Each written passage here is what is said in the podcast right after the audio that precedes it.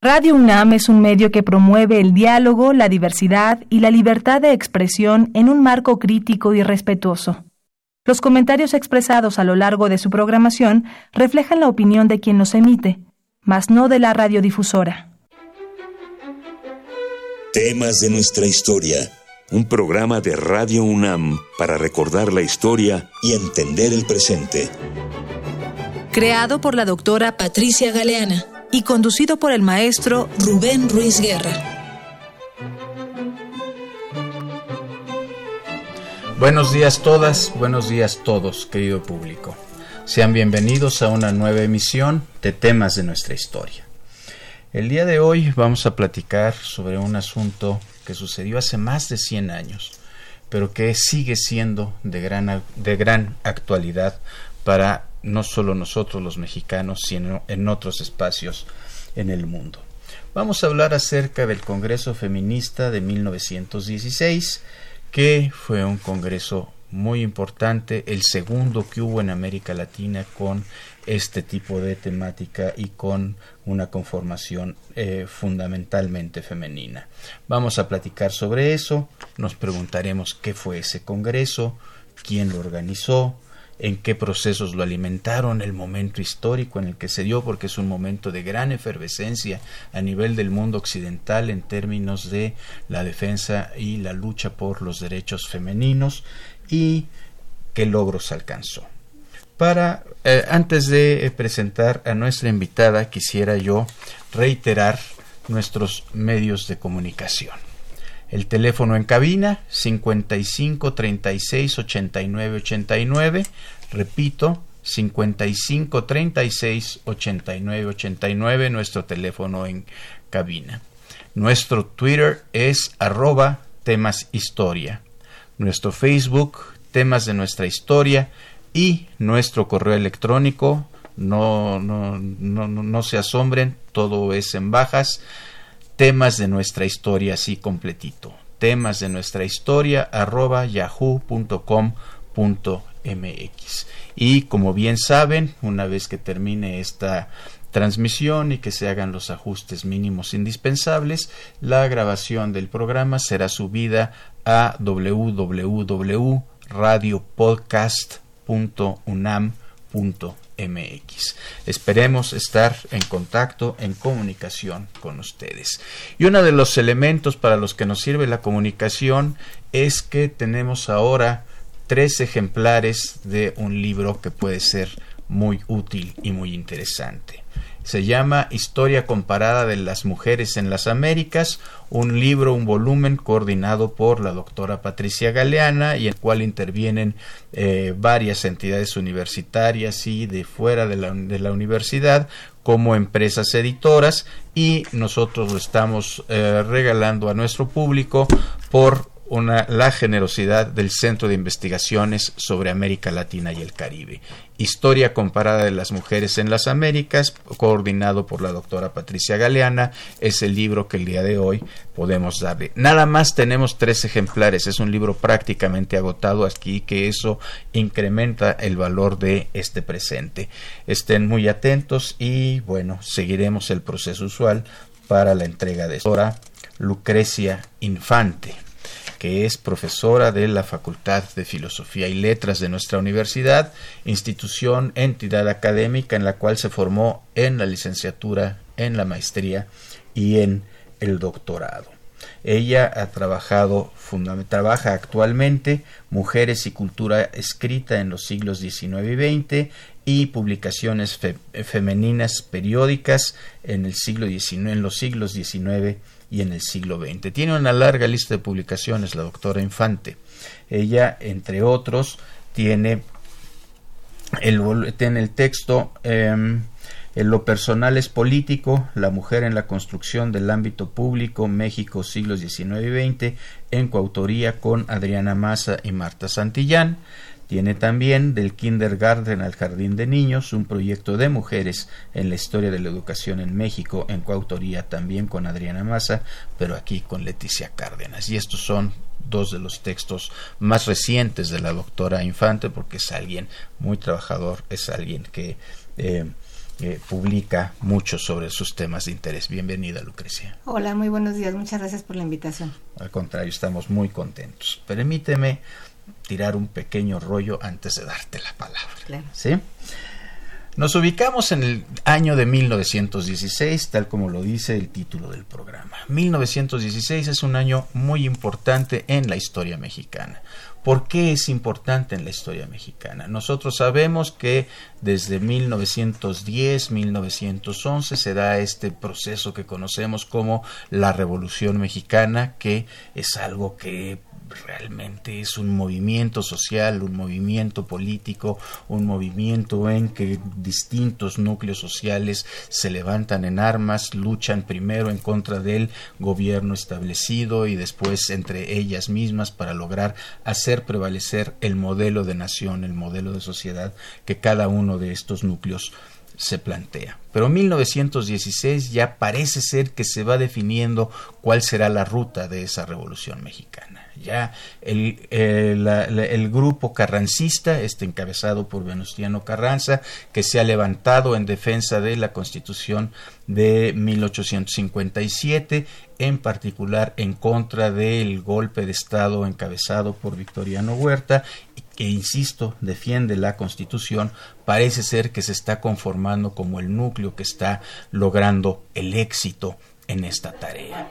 1916, 1916 entonces es un momento en que se dan otros pasos. Ya el esfuerzo bélico que todavía continúa está dando paso a procesos de reestructuración, de reorganización del, del país y algo que es verdaderamente importante es el canalizar demandas, inquietudes, planteamientos de distintos sectores de la sociedad mexicana que se van organizando y que a la sombra de este movimiento de la Revolución Mexicana empiezan a cobrar una presencia pública cada vez, cada vez más notoria. Estamos ubicándonos en ese momento y también es un momento en el cual el contexto mundial está siendo bastante complicado. Sabemos que hay una que en aquella época se llamaba Gran Guerra, lo cual está reestructurando el mundo, lo reestructurará, reestructurará de una manera absoluta, presencia en un núcleo social que no es pequeño. Podemos decir que es más o menos un poco más de la mitad de la población mundial usualmente, que es el sector femenino. Bien, empecemos a platicar entonces acerca de este Congreso Femenino de 1916 que se va a celebrar en un lugar que pensaríamos inusual, Yucatán.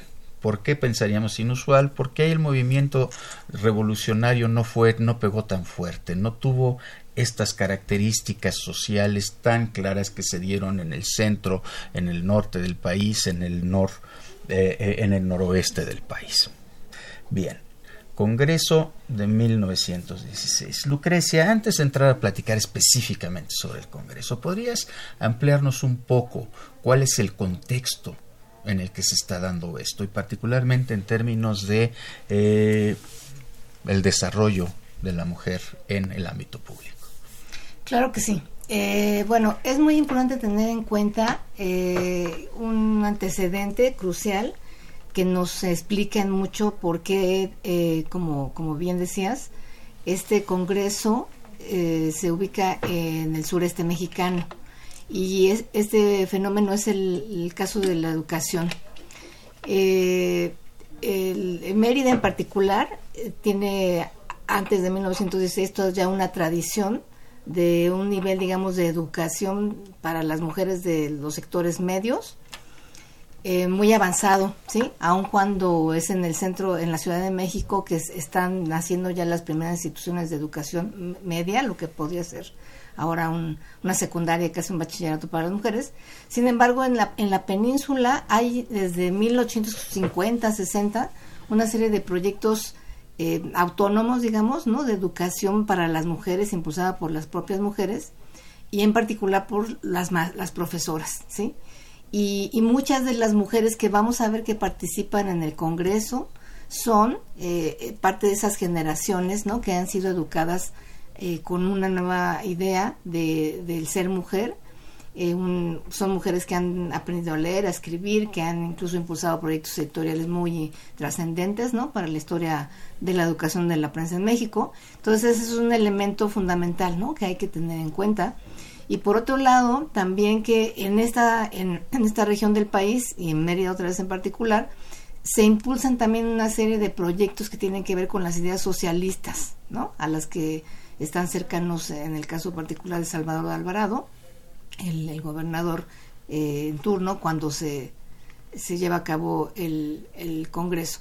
Entonces, bueno, ese es un asunto eh, muy importante que hasta hace poco tiempo se, ¿no? se ha colocado ahí como un elemento importante para comprender cómo es que tan temprano, digámoslo así, ¿no? Recién en efecto concluida, ¿no? La lucha armada de la Revolución Mexicana y que está este proceso de reorganización, cómo es que en el sureste del país se da, ¿no? Un evento de este tipo que pues tuvo una trascendencia fundamental para todo un proceso posterior que tiene que ver con la el otorgamiento del derecho al voto, ¿no? Para las mexicanas.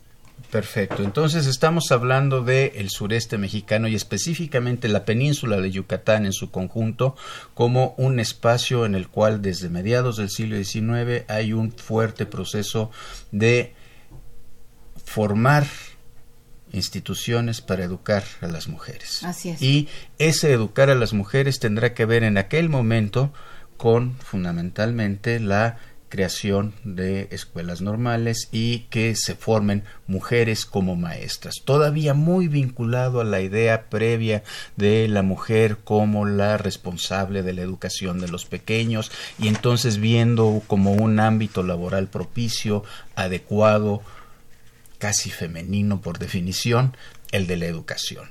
Ahora, es importante recordar que en los finales del siglo XIX y principios del siglo XX, estos procesos de formación eh, eh, docente, de formación de estas mujeres, tienen que ver también con algo de formación política. Pensemos que esos procesos educativos que eh, tenían que ver con enseñarles sus derechos, enseñarles que existe un régimen de derecho que hay que preservar, que hay que defender, y juntos será una de las enseñanzas que es importante para crear un fermento revolucionario a lo largo y ancho del país, y que las mujeres van a tener como un elemento muy importante en su formación. Como ya lo has dicho, ha habido ya algunas manifestaciones de esto, particularmente en, los primeros años, la primera década del siglo XX, en donde hay expresiones de que ya mujeres de clase media, como bien lo has dicho, educadas, empiezan a expresarse en el público se publican revistas para ellas, eh, revistas en las cuales además están incluyendo temas, digamos, de reflexión y temas que de, de, importancia social, ¿sí? Son temas en los cuales ellas quieren incidir. No estamos hablando de revistas de entretenimiento, mucho menos de espectáculos, nada que se le parece. Entonces estamos hablando de ese tipo de elementos y además está desarrollándose un proceso de digámoslo de alguna manera, organización social de las mujeres. Es muy importante, es muy interesante tener en cuenta que se van formando a partir de, la, de, de, de 1900 una serie de clubes de mujeres que tienen una función política. Claro, esos clubes no son los clubes sociales o clubes deportivos, son clubes que tienen que ver con formación política de sus integrantes. Y eso es a semejanza de lo que los varones habían hecho. En aquella época no había partidos políticos. Entonces la vida política se hacía justamente en este tipo de organizaciones, unos clubes en donde gente que pensaba más o menos igual, que tenía aspiraciones semejantes, que deseaba un proyecto de nación de cierto tipo, y que a lo mejor tenía un candidato para poder hacerlo, se reunían, platicaban, dialogaban y se iban conformando como núcleos políticos. Y así como hubo núcleos políticos masculinos, los hubo femeninos. Se calcula que para cuando inicia la revolución en 1910 hay algo así como 150 clubes femeninos a lo largo y ancho del país. Estamos hablando verdaderamente de una efervescencia en una sociedad que todavía es en muchos sentidos conservadora, que todavía no está abriendo espacios profesionales y personales para las mujeres, mucho menos en la esfera pública, ¿no? No se les está dando un espacio en la esfera pública. En fin, estamos hablando entonces de un momento de transformación muy, muy muy importante. Antes de entrar todavía al Congreso, creo que es también importante que tengamos en cuenta esto. Yucatán es un espacio donde la revolución social mexicana no había tenido un lugar, no había tenido un espacio. Había habido movimiento antireeleccionista, sí, de ahí surge José María Pino Suárez, quien llegara a ser eh, eh, electo vicepresidente en fórmula con Francisco I. Madero, ¿sí? Y eh, eh, bueno, después de eso entra en un impasse mientras en el centro de México, en el norte de México hay una ebullición, batallas, en fin. ¿no? Eso también tendríamos que recordarlo. Porque cuando en 1916 empieza, bueno, desde 1915 el carrancismo empieza ya a tratar de formalizarse y controlar el resto del país, envía justamente a Salvador Alvarado, un sinaloense de mentalidad pongámoslo entre comillas, progresista, ¿no? Para que pueda gobernar, pueda incorporar Yucatán a la dinámica, eh, eh, eh, a, la política nacional. Vamos a hacer una pausa y vamos a escuchar perdón, no tengo la tarjeta con el título de la, de la pieza, ¿no? Por eso estaba yo hable y hable. Perdón, gracias. Vamos a escuchar un fragmento de Aires Nacionales de Ricardo Castro que está tomado de un CD mosaico, de título mosaico, que en la interpretación de Silvia Navarrete.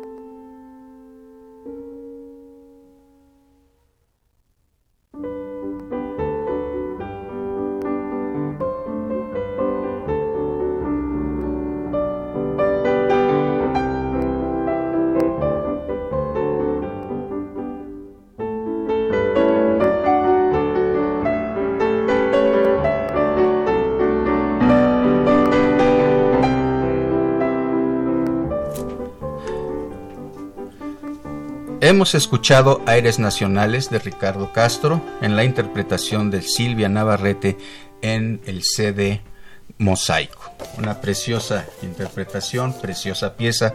Muchas gracias a nuestro productor de esto. Les recuerdo teléfonos en cabina 55 36 89 89, Twitter arroba temas historia, Facebook temas de nuestra historia, correo electrónico temas de nuestra historia arroba yahoo.com.mx y una vez que termine el programa y se hagan los ajustes indispensables, será subido a www.radiopodcast.unam.mx. Bien, estamos entonces en que hay un gobierno progresista, vamos a decirlo así, que decide convocar un Congreso femenino. ¿Quién lo organizó? ¿A quién se lo encargaron? ¿Qué problemas tuvieron? ¿Cómo sucede, se fue dando este tema de la organización del Congreso? Ah, bueno, antes de, responder a tu pregunta, quisiera retomar una cosa que dijiste antes eh, que me parece muy eh, importante para darnos cuenta, en efecto, cómo eh, la, manera en que en el sureste mexicano se asienta este fenómeno, ¿no? De la educación de la cómo esto tiene un impacto directo, ¿no? Efectivamente, en la progresiva inserción de ellas en la vida pública a través de, del ejercicio político es que en relación, por ejemplo, a, los clubes de mujeres, eh, llama mucho la atención que mientras en, la mayor parte de los casos los clubs eh, eh, tenían nombres, ¿no? De, de, lugares o de emblemas de lo nacional, digamos. Por ejemplo, uno de los que fue muy famoso, que apoyó a Madero, fue las hijas de Cuauhtémoc, ¿no? En el caso del sureste mexicano, los, los y una de las más importantes es eh, la, la ya, ya, no es un club tal cual, es la liga femenina que funda Elvia Carrillo Puerto, hermana de Felipe Carrillo Puerto, y que lleva el nombre de Rita Cetina. Rita Cetina fue una profesora, ¿no? Eh, normalista, de las que estudió en un viejo esquema que muy pocos conocen, donde eh, no, ella estudia en la región, pero tiene que ir a la Ciudad de México, ¿no? Como muchas de las primeras profesoras que tenían que ir a examinarse, digamos, hasta la ciudad con un viaje que era realmente una travesía.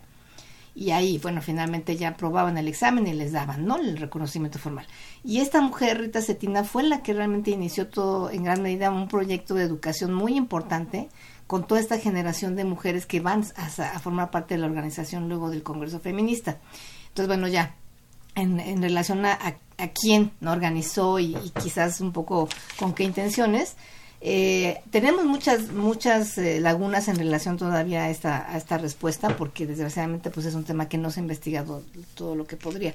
Pero lo que sí sabemos es que, bueno, aparte del, del, grupo de mujeres que estaban ¿no? en, la región, un poco al lado de, de Elvia Carrillo Puerto, de otra serie de mujeres este, que también ya eran normalistas, ¿no? Entre ellas alguna que suena ahora ya un poco más su nombre, que es Rosa Torre, eh, y las hermanas Peniche, por ejemplo.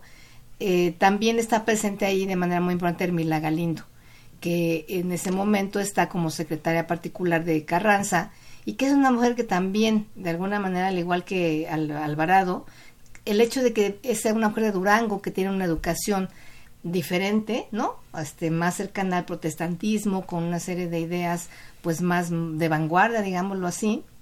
Ella es quien impulsa también mucho, ¿no? El, este proyecto del, Congreso.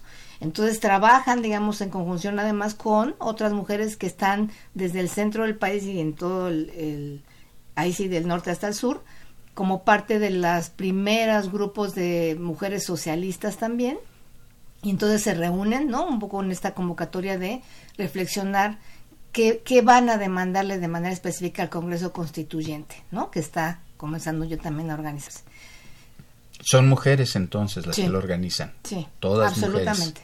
¿sí? O sea, hay un impulso, hay un apoyo por parte del gobernador, pero pues bueno, en realidad quienes deciden los temas, quienes deciden las invitaciones, quienes deciden la dinámica que se va a seguir, todas son, son mujeres. ¿no? Y en gran medida, como ya, ya lo hemos dicho, son profesoras, ¿no? O sea, mujeres que tienen ya una formación de educación en un nivel medio superior, por así decirlo, ¿no? Y muchas alumnas de ellas a su vez. Eh, y también participan mujeres de la región que, sin tener este nivel de educación, pero están muy interesadas en esta discusión de eh, finalmente de que se tiene que legalizar. Eh, es también sabido que tiempo atrás está muy siendo muy también fuerte la idea de que las mujeres como madres no son quienes eh, al final del día van a preparar y educar a los futuros ciudadanos. Entonces, un poco la idea también de que evoluciona a partir de eso es, si nosotras tenemos esa responsabilidad social tan importante, ¿por qué no vamos a poder, no, llevarla a un nivel, digamos,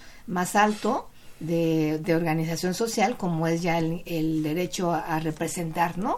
Eh, a una región, un municipio, por ejemplo, ¿no? Y luego, bueno, pues a un estado y después, ¿no? A, ya en, el cargo de diputadas, etcétera. Entonces, eso es un poco lo que está ahí en juego. Bien. Antes de seguir con las preguntas que se hicieron, que perseguían específicamente, ¿cuál fue el poder de convocatoria que pudieron alcanzar? Pues fue eh, muy alto, ¿no? Eh, si uno lo, piensa en el contexto de la época, eh, se, se, calcula, hasta donde se ha podido hacer un recuento, que se reunieron aproximadamente 700 mujeres que es muchísimo, ¿no? Muchísimo. Este, pues de nuevo, no solo pensando un poco en, en, los porcentajes de población, ¿no? De aquella época, sino en lo que significó el esfuerzo también, ¿no? De, de reunir a mujeres de diferentes ámbitos de las, desde la Ciudad de México, se sabe también que vinieron pues algunas del norte, ¿no? Aunque la mayoría fue, ¿no? De, del sureste, pero sí, o sea, la convocatoria realmente sorprendió, ¿no? En ese sentido, a, las propias organizadoras y, por la prensa también sabemos que quienes estaban en contra ¿no? de, ese, de ese evento pues ya habían vaticinado que sería un fracaso absoluto, que nadie iba a asistir y pues fue, fue al contrario. Un congreso de cerca de 700 mujeres, ¿no? Era, eh, fue, fue una asistencia eminentemente femenina, de cerca de 700 mujeres. No es fácil organizarlo a una hora con las facilidades de comunicación y con la cantidad de personas que habemos a lo largo y ancho del, del territorio nacional. Entonces, bueno, esto nos habla de que hay un de que hay un trabajo, que este Congreso no es una idea genial de un gobernante, ¿no? Y que te, tiene unas operadoras que pueden funcionar muy bien. Es un Congreso que está respondiendo realmente a necesidades sentidas de una manera muy clara por mujeres esperando cambiar de alguna manera su situación en la vida pública de este país. ¿Qué objetivos perseguía el Congreso? ¿Qué, preguntas estaban haciendo? Pues eh, eh, básicamente esto que acabo de, comentar, un, tema fundamental fue el, establecer, digamos, una política conjunta, una petición conjunta que llegara al Congreso Constituyente para que se otorgara el derecho al voto, ¿no? A las mujeres tanto para ser eh, votadas como para ser eh, eh, para ellas poder ser representantes y, y tener derecho a elegir no también a sus a sus gobernantes. Ese fue el eje central. Y derivado de eso bueno pues también de cuáles podrían ser otros ámbitos de la lo que ahora llamamos la política pública en relación a la educación por ejemplo a la salud sí a, a las políticas de higiene en aquella época que se conocía como esto que eran importantes desarrollar para que en efecto pues las, las mujeres se elevaran a, este, a esta condición de ciudadanía. Eh, y, ahí en esos rubros fue donde pues finalmente se dio muchísima controversia también, ¿no? Y que nos permite entender cómo algo que para nosotros hoy en día no podría tener tanta interrelación, ¿no? Este, pues en ese momento sí, sí era, eh, se comprendría de esa manera, porque estamos en, en, un momento en el que la vida pública, digamos, está totalmente eh, interrelacionada con lo personal, ¿sí? Y entonces esta idea, por ejemplo, de que el, ah, hubo en particular Emilia Galindo, ¿no? Que eh, leyó una propuesta de que se diera educación sexual a las, a las mujeres. Y eso causó realmente así un, un terrible conflicto interno porque pues no todo el mundo está, no tenían claro además qué significaba eso en ese contexto, que era algo muy elemental, ¿no? Que las mujeres conocieran eh, casi en términos anatómicos su cuerpo, pero eso generó, ¿no? Realmente una serie de discusiones, digo, muy, muy controversiales, porque era algo que estaba fuera del horizonte, ¿no? De, las ideas sobre el, lo que lo que las mujeres tenían incluso que conocer de sí mismas. Y, y, y entonces, bueno, a partir de incluso esas discusiones, em, la balanza de las propias congresistas en general se inclinó a, a no a pensar que no era el momento adecuado para exigir que las mujeres obtuvieran el derecho al voto. Ya nos estamos adelantando un poquito, doctora, ya nos estamos adelantando un poquito. Creo que podemos hacer en este momento la pausa para escuchar nuestra cápsula.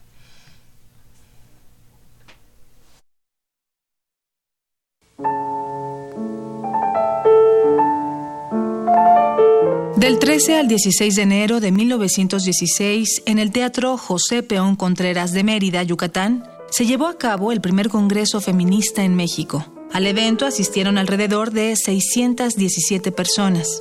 Dicho Congreso contó con el apoyo del gobernador de Yucatán, Salvador Alvarado, y del presidente Venustiano Carranza. Participaron destacadas feministas, entre ellas Consuelo Zavala Castillo, Elvia Carrillo Puerto, Dominga Canto Pastrana, Raquel Zip Cicero, Rosa Torre González y la destacada ponencia enviada por Hermila Galindo.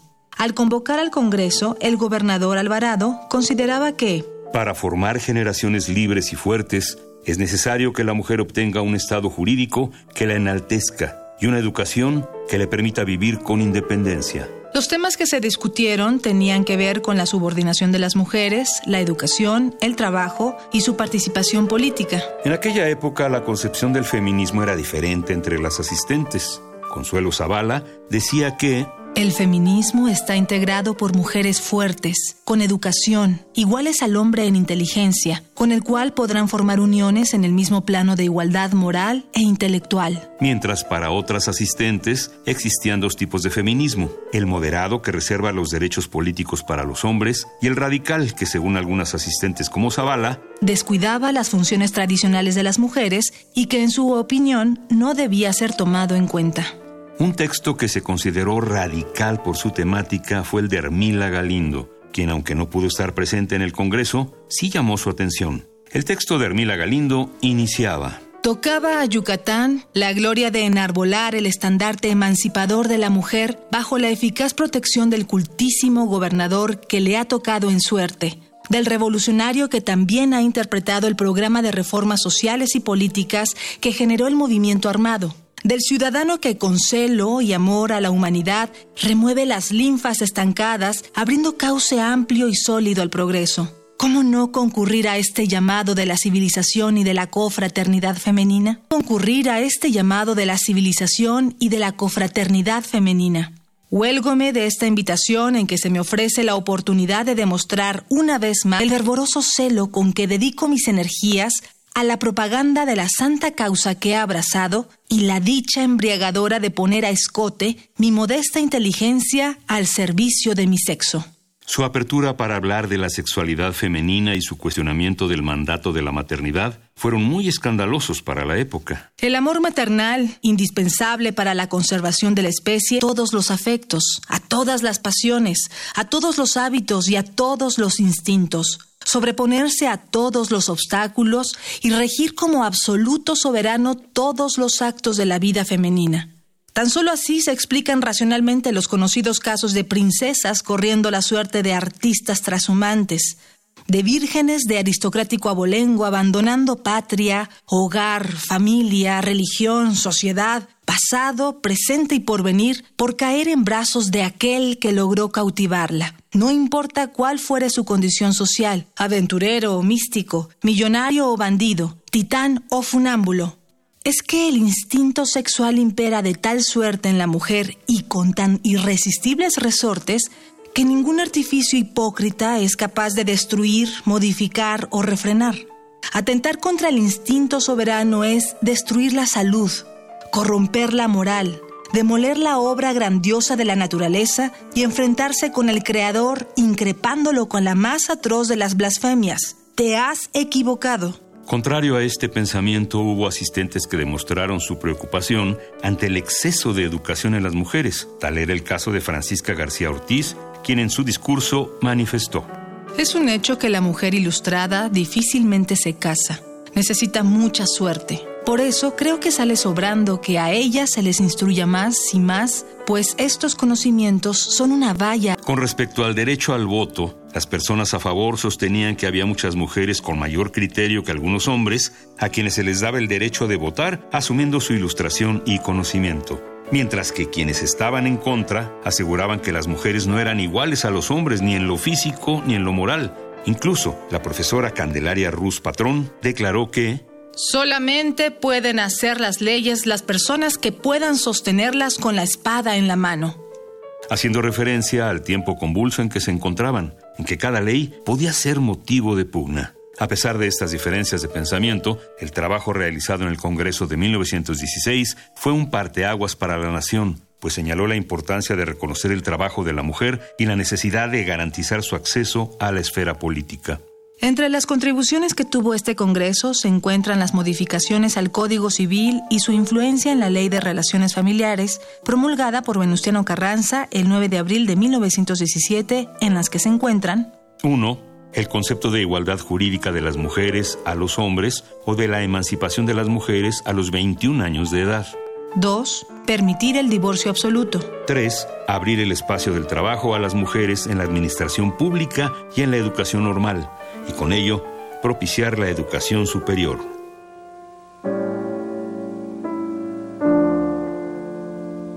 Estamos de regreso con todos y todas ustedes. Está con nosotros la doctora Lucrecia Infante de la Universidad Nacional Autónoma de México en la Facultad de Filosofía y Letras en donde ella enseña. Estamos platicando acerca de este congreso tan, tan, tan importante que en realidad está marcando eso que se dice un parteaguas. ¿Qué quiere decir que es un parteaguas? Que es un momento que marca un antes y un después en un cambio de ruta en lo que ha sido el funcionamiento de la sociedad. Y ya se ha hablado de los temas, se ha hablado de la participación política, se ha hablado del derecho a voto, pero es muy importante porque en esta vinculación de lo personal con lo público, se está recuperando un elemento fundamental, que es la recuperación del ser humano de las mujeres, de su cuerpo, de su salud, de su capacidad mental, de su capacidad para ser un factor de transformación en la sociedad. Creo que son, es, todos esos, elementos están jugando dentro de este, dentro de este eh, eh, Congreso. Les recuerdo nuestros teléfonos en cabina 55 36 89 89, Twitter temas de nuestra historia, ah, perdón, Twitter temas historia, Facebook temas de nuestra historia, correo electrónico temas de nuestra historia arroba yahoo.com.mx y cuando se suba el podcast www.radiopodcast.unam.mx y también les recuerdo que tenemos ejemplares de Historia de Comparada de las Mujeres en las Américas, libro coordinado por la doctora Galeana como obsequio a nuestro público. Bueno, en un congreso tan grande, por supuesto que hay diferencias, por supuesto que hay visiones encontradas. ¿Podemos pensar que alguna de esas prevaleció? Sí, eh, pues eh, paradójicamente prevaleció la idea de que no era el momento, ¿no? Eh, oportuno para que las mujeres accedieran no solo a un nivel de educación mayor, sino a lo que yo decía hace un momento, ¿no? al derecho de ciudadanía, ¿no? Mm. sin embargo, como bien se señala en la cápsula que acabamos de escuchar, pues sí, este, todas las discusiones que se dieron en este Congreso y en el, que ese mismo año tuvo después lugar en, eh, noviembre, eh, son un precedente fundamental, ¿no? Para de, cualquier forma haber empujado eh, la creación de la, Ley de Relaciones Familiares, que sí consiguió mm, otorgarle una serie de derechos jurídicos a las mujeres que son indispensables, ¿no? Para que comenzara, digamos, a perfilarse ya esta individualidad y esta posibilidad de la educación superior, ¿no? Sin embargo, pues sí, o sea, prevaleció, digamos, una visión tradicional em, de que se desbordara, digamos, ¿no? o que se, las mujeres fueran más allá de lo que se suponía que tenían que hacer desde su papel de, madres, de pilares, ¿no? De, la sociedad. Y, bueno, eso fue lo que, lo que vimos, ¿no? Que, que imperó a pesar de que imperó esa visión y que, bueno, no se apoyaron algunas de las posturas más radicales, sí hubo elementos muy importantes entonces. Estamos pensando en salvaguardar la salud femenina y aquí tendríamos que decirlo en un momento en el cual la higiene todavía no era una cultura extendida en nuestro país en un momento en el cual la eh, eh, promiscuidad en las relaciones sexuales por parte particularmente de los varones, los cuales, eh, digamos, de repente no eran lo suficientemente cuidadosos en lo que hacían o cómo lo hacían, pues eso afectaba a sus esposas o a sus parejas formales, ¿no? Entonces también poner un límite a eso y esta cuestión de la, de la ley de las de las relaciones familiares y que también se da lugar al divorcio Así es. pleno, que lo cual es muy, muy importante. Bien, em, Lucrecia, entonces, em, hubo secuelas de este Congreso. Por supuesto. Ya mencionaste por ahí que hay un segundo congreso a finales del año, este se había reunido en enero, el otro se reúne a finales del año mismo año de 1916. ¿Qué pasó en ese segundo congreso? Pues fue un intento de conciliar, ¿no? Nuevamente los desacuerdos, eh, de aminorar, digamos, el impacto tan nocivo que había tenido la propuesta de Mila Galindo sobre el asunto de educación sexual, eh, en este intento de crear, ¿no? Una plataforma uniforme de para la petición de la obtención del voto. Eh, sin embargo, pues nuevamente no se consiguió eso. Pero lo, lo que sí fue muy importante es que a partir de todos los elementos que ahí se discutieron, Después, en, los, en Tabasco, en Chiapas, en San Luis Potosí, por ejemplo, y bueno, en el propio Yucatán, eh, sí se, se, retomaron muchos de, las, de los argumentos jurídicos ¿no? que se habían expuesto en los dos congresos para validar eh, que las mujeres pudieran ocupar cargos a nivel municipal.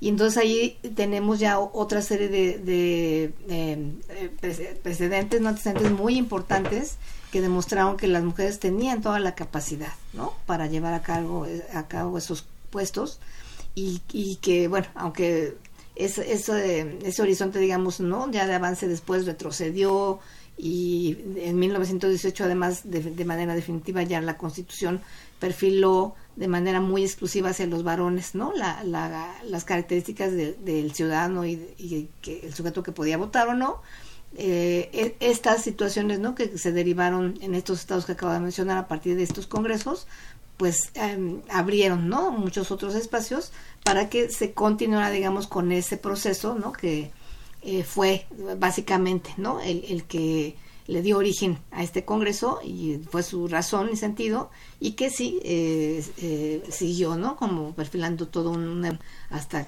que finalmente se concedió el voto el voto tiene dos caras el voto activo y el voto pasivo llaman los técnicos. El activo es cuando uno va, ya le dan su boleta, se esconde ahí en la, eh, eh, en, en, la mampara. en la mampara para que no nadie vea cómo está votando, le tacha y lo pone en la urna. Ese es el voto activo. El voto es cuando alguien se candidatea, vamos a decir, para ocupar algún puesto de esos que se llaman de elección popular, sean diputados, senadores, presidentes, presidentes municipales, regidores, etcétera. ¿Hubo alguna mujer que en esa época se convirtiera en candidata o aún ganar una elección? Galindo, ¿no? Se postuló en, el 17 hizo toda una campaña y, presumiblemente sí eh, fue electa pero eh, pues esa, e, e, ese voto, esa elección a favor suyo pues se invalidó y pues no, no, no logró no hacerlo. Eh, ya ejercer el cargo, digámoslo así. Pero como les decía yo, de muchos, pocos años después, ¿no? El 23, 24, eh, 25, eh, eh, sí, eh, varias, varias mujeres ocuparon cargos, ¿no? Municipales a nivel del interior de la región también duraron poco tiempo, ¿no? Por, en el caso de, Mérida, pues por los conflictos no internos que, que ocurrieron, ¿no? El asesinato de, de, Carrillo Puerto y demás. Pero en el caso de San Luis Potosí y de Tabasco y Chiapas, pues eh, sí, o sea, las, las primeras mujeres regidoras eh, tuvieron, ¿no? Un, marco de acción, digamos, bastante, eh, pues mínimo, pero suficiente para, para dejar ese precedente de que tenían todas las habilidades y, las, y sobre todo la aceptación de cada vez más un grupo creciente de no solo mujeres, ¿no? sino ciudadanos, digamos, que estaban de acuerdo con la manera en que hacían, ¿no? La, este, en que ejercían el cargo.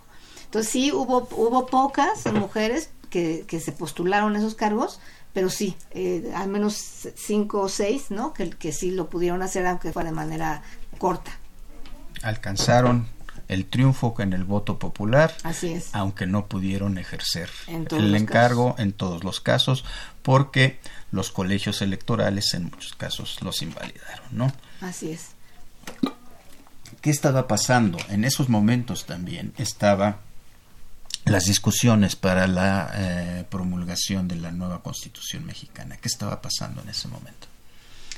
Eh, Están alrededor de, esta, decisión otros asuntos que tam- también debemos de considerar porque se vinculan, ¿no? En la medida en que se le diera un rango jurídico mayor a las mujeres en relación a, al sufragio, pues también eh, eso, eso tenía un impacto, por ejemplo, en la legislación laboral, ¿no? Durante, todavía durante este, estos años, eh, las mujeres recibían un salario menor, ¿no? Por un trabajo en horas o en calificación, digamos, igual o a veces mayor, ¿no? Que los, los varones. Eh, este otro asunto, ¿no? Que, que hemos hablado ya también de las adecuaciones legales para que ellas puedan ser, eh, eh, puedan tener el derecho, ¿no? A heredar a, a decidir sobre bienes, que eso no existía, ¿no? Sobre la patria potestad de los hijos. Entonces, to- toda esa serie de, de- de decisiones que forman parte de este momento en el que está discutiendo, ¿no? En la Constitución, eh, eh, eh, cuál es, digamos, el nivel de igualdad o no que tienen la- los hombres y las mujeres en términos jurídicos, pues es algo que va, va a so- se sopesa con mucho cuidado porque todavía estamos en un momento en el que está imperando esta idea de que las mujeres no, no pueden ejercer por sí mismas la toma de decisiones y que entonces se van a ver influidas, ¿no? Por eh, los maridos este, o otras personas para eh, dar su voto o, su decisión en general a favor, ¿no? De algún grupo político. Bien, gracias. Hacemos nuestra última pausa del día de hoy y escucharemos Balada Mexicana de Manuel M. Ponce, también interpretada por Silvia Navarrete y eh, publicada en el disco Mosaico.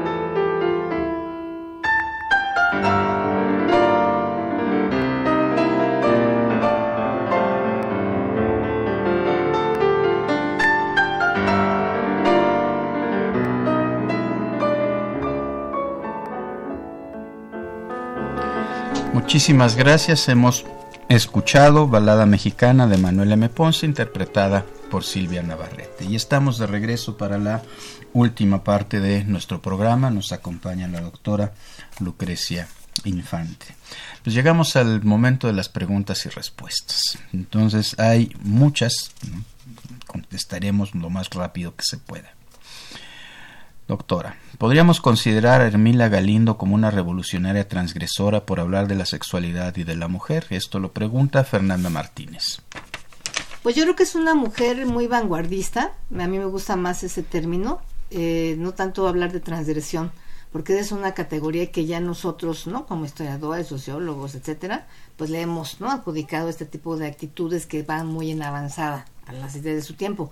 Eh, pero sí, es una mujer fuera de su tiempo, digamos, muy de vanguardia, revolucionaria sí en ese sentido, que pues no, no solo pensó, sino se atrevió a proponer eh, una serie de ideas como estos de la educación sexual que pues eh, en esa época eran impensables.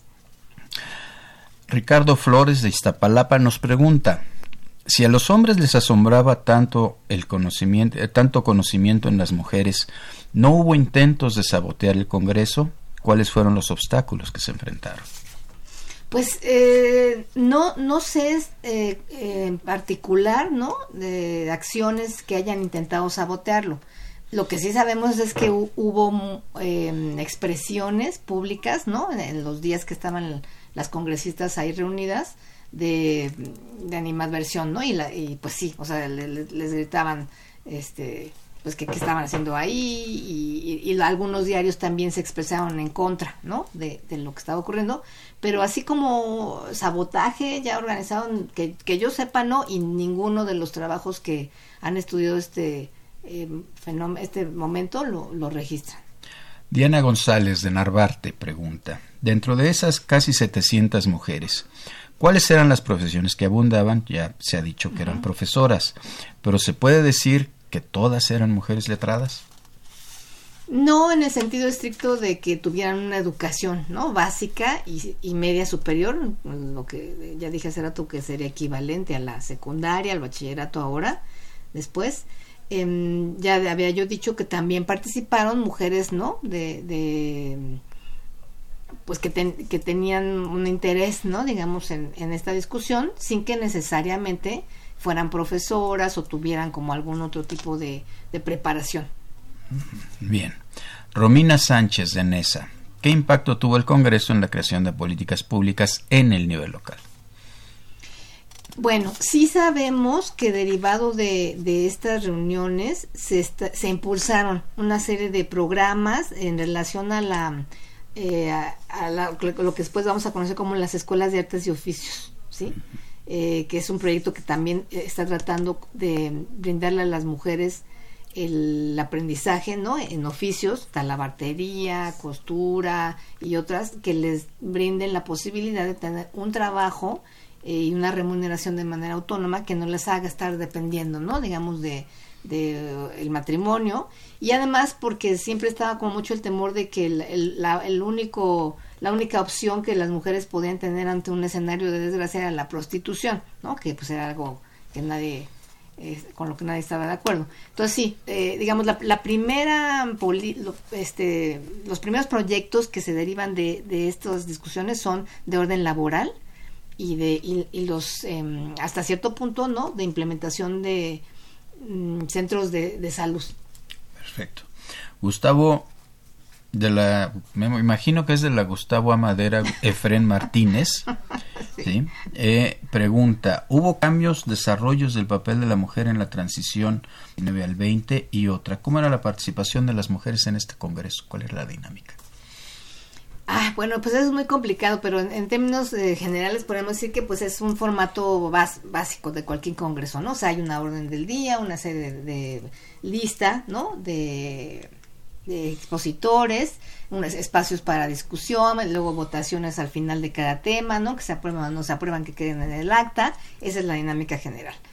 Y pues sí, claro que hubo cambios sustanciales, ¿no? de manera progresiva, paulatina, pero son cambios enormes, ¿sí? Eh, regresando un poco a, esta, este término que usamos hace rato de, por qué este, este congreso es un parteaguas porque pues sí, o sea, todas las ideas, ¿no? Que se tenían en relación al, lugar social de las mujeres, eh, a su papel como madres, como esposas, como hijas, pues se fue transformando eh, de manera radical conforme pasaron los años y en mucho tiene que ver con otra vez, ¿no? Este, esta cúspide de esta discusión que es el, la posibilidad o no de que las mujeres eh, ejerzan un cargo público.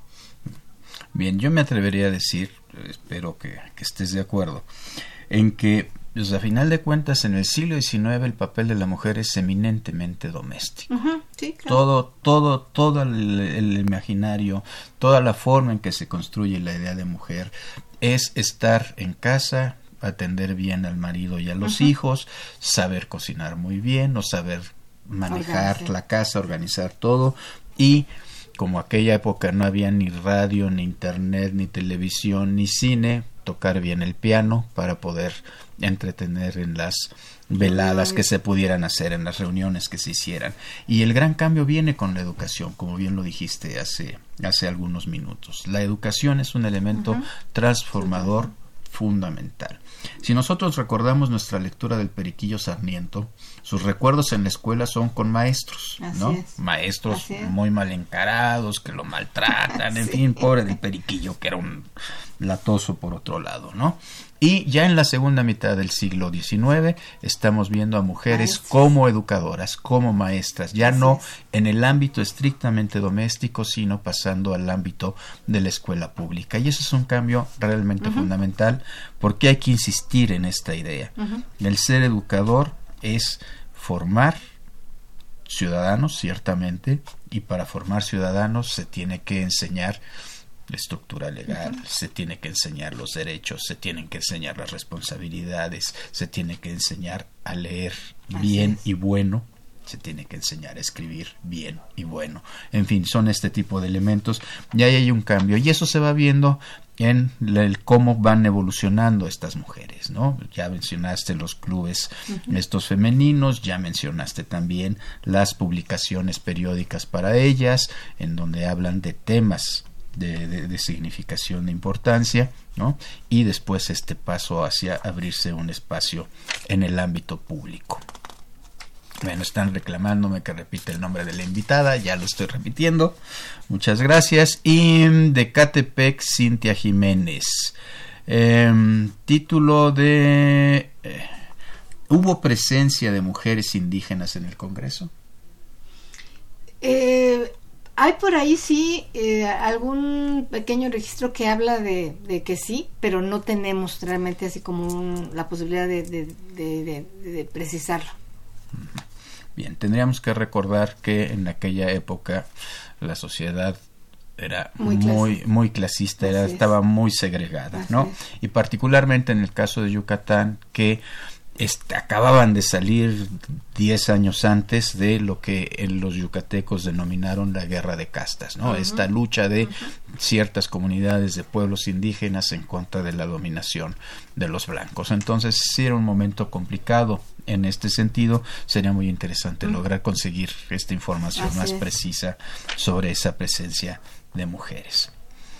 Rosario Velázquez de la Gustavo Amadero, mujeres que contribuyeron para la creación de los derechos de la madre.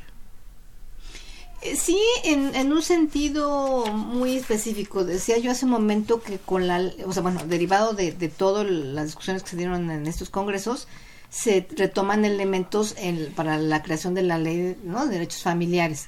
Y como yo les decía, eh, un gran logro es que finalmente se le otorgue a las mujeres la posibilidad de tener la patria potestad de los hijos, ¿no? En ese sentido, fundamental, ¿sí? Eh, claro que hay, ¿no? Un cobijo, digamos, legal ya finalmente, eh, que asume toda la responsabilidad que se le da a, las mujeres como madres y que no, no correspondía, digamos, ¿no? En el sentido de que no, no les daba este derecho. Entonces, desde ese punto de vista, sí, en muchos otros asuntos, pues no, porque eh, la legislación no va más allá, digámoslo, ¿no? Bien. Y la última en este sentido, bueno, en realidad esto ya es una felicitación de Whisky Lucan, Josefina Cruz dice, qué interesante el tema de la mujer en la política, trataremos de hacer más programas sobre este tema y señala que le está gustando mucho el que se trate estos temas. Tenemos varias llamadas que son de saludos y de felicitación. Adriana Robles le dice a la doctora Infante que muchos saludos, tomó su materia de eh, historia y literatura en la facultad. Qué gusto de escucharla. Daniel Gómez de Álvaro Obregón nos envía muchos saludos. Rocío Rangel de la Cuauhtémoc dice que qué alegría que regresó el programa. Sí, qué alegría que regresamos. Eh, Jesús Ríos de la Miguel Hidalgo, muchos saludos. Esto es eh, lo personaliza para mí. Y eh, Mari Salazar le dice a la doctora Infante que tomó clase con ella también en la facultad y pregunta qué opina sobre la aprobación del Senado únicamente por violación. Me imagino que tendrá ah, que ver aborto, con este tema del aborto. No, bueno, me parece que es algo, este, pues es lo mínimo, ¿no? Que se que se, se tiene que hacer en correspondencia a una cosa tan grave. Bien, gracias. Pues estamos ya despidiéndonos. Muchísimas gracias por estar con nosotros. Tuvimos a la doctora Lucrecia Infante de la UNAM como invitada especial para hablar sobre el Congreso Feminista de 1916 en Yucatán. Rubén Ruiz Guerra, conductor. La doctora Patricia Galeana, creadora de temas de nuestra historia y coordinadora. Y nos han colaborado también Elsa Aguilar en la difusión del programa, Erlinda Franco en la producción, Miguel Alvarado para la producción de la cápsula y también en temas de producción. Los, eh, las voces de la cápsula son de María Sandoval y de Juan Stack, Lucero Rocha en los teléfonos, Socorro Montes nuestra operadora, muchísimas gracias Socorro. Y también muchísimas gracias a la Federación de Mujeres Universitarias por el enorme, enorme apoyo que nos dan. Temas de nuestra historia un programa de Radio UNAM para recordar la historia y entender el presente. Creado por la doctora Patricia Galeana y conducido por el maestro Rubén Ruiz Guerra.